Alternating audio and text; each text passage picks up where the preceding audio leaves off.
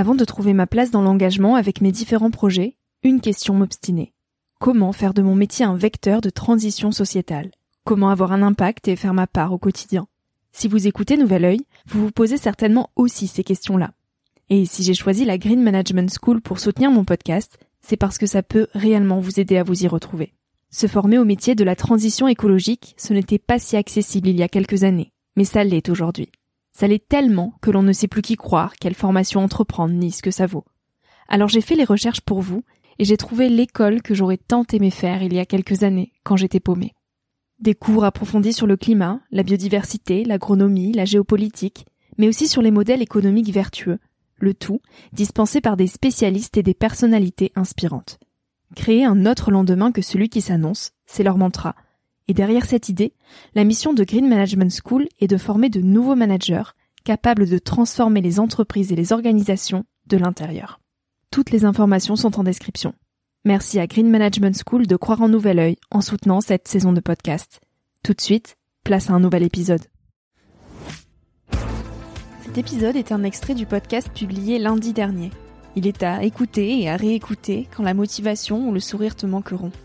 Ce mini-épisode pourra remplacer Instagram pendant ta pause de 10 minutes, se retrouver dans tes oreilles avant de t'endormir ou à ton réveil pour commencer ta journée dans la joie.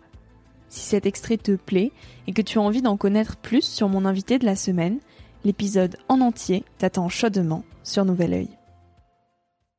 En même temps, je me suis euh, énormément engagée dans le milieu militant et euh, je fonctionnais sur de la colère permanente. Je, voyais des gens sortir de H&M ou Zara, j'étais en colère. Euh, je voyais des, des trucs par terre du, du supermarché ou des poubelles remplies de McDo, j'étais en colère. J'étais en colère.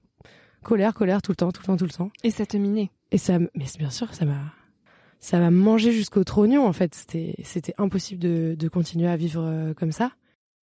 Je me sens, je me vois entourée de nature, je me vois euh, entourée de, d'un village, pas forcément au sens propre du terme, mais d'un village dans le sens euh, entouré d'amis, entouré de personnes qui m'inspirent, avec qui j'échange, avec qui il n'y a pas que des rapports économiques. Euh, je me vois euh, cultiver, je me vois connaître les plantes, soigner avec les plantes.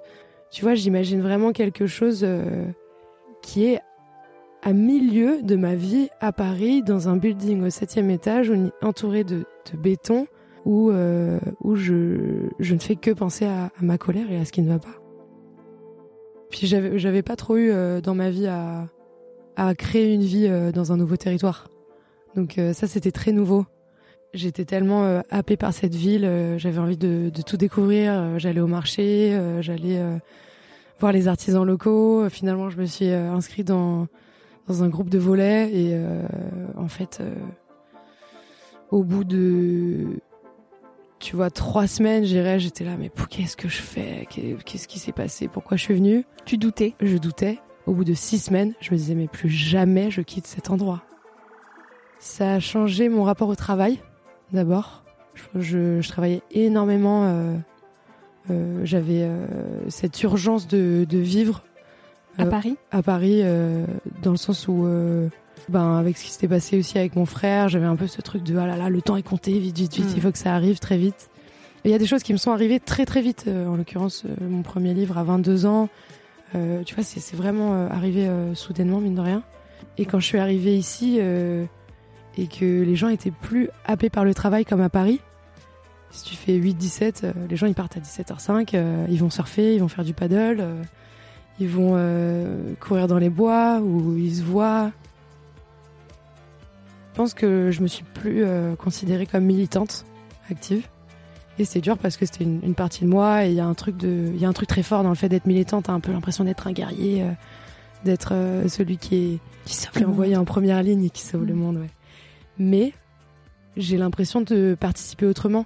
C'est-à-dire que du coup, euh, j'ai pu mettre toute cette énergie ultra positive, ultra saine, euh, dans un projet collectif et dans un projet résilient, de, enfin, de résilience euh, alimentaire locale, dans lequel je vais enseigner la permaculture.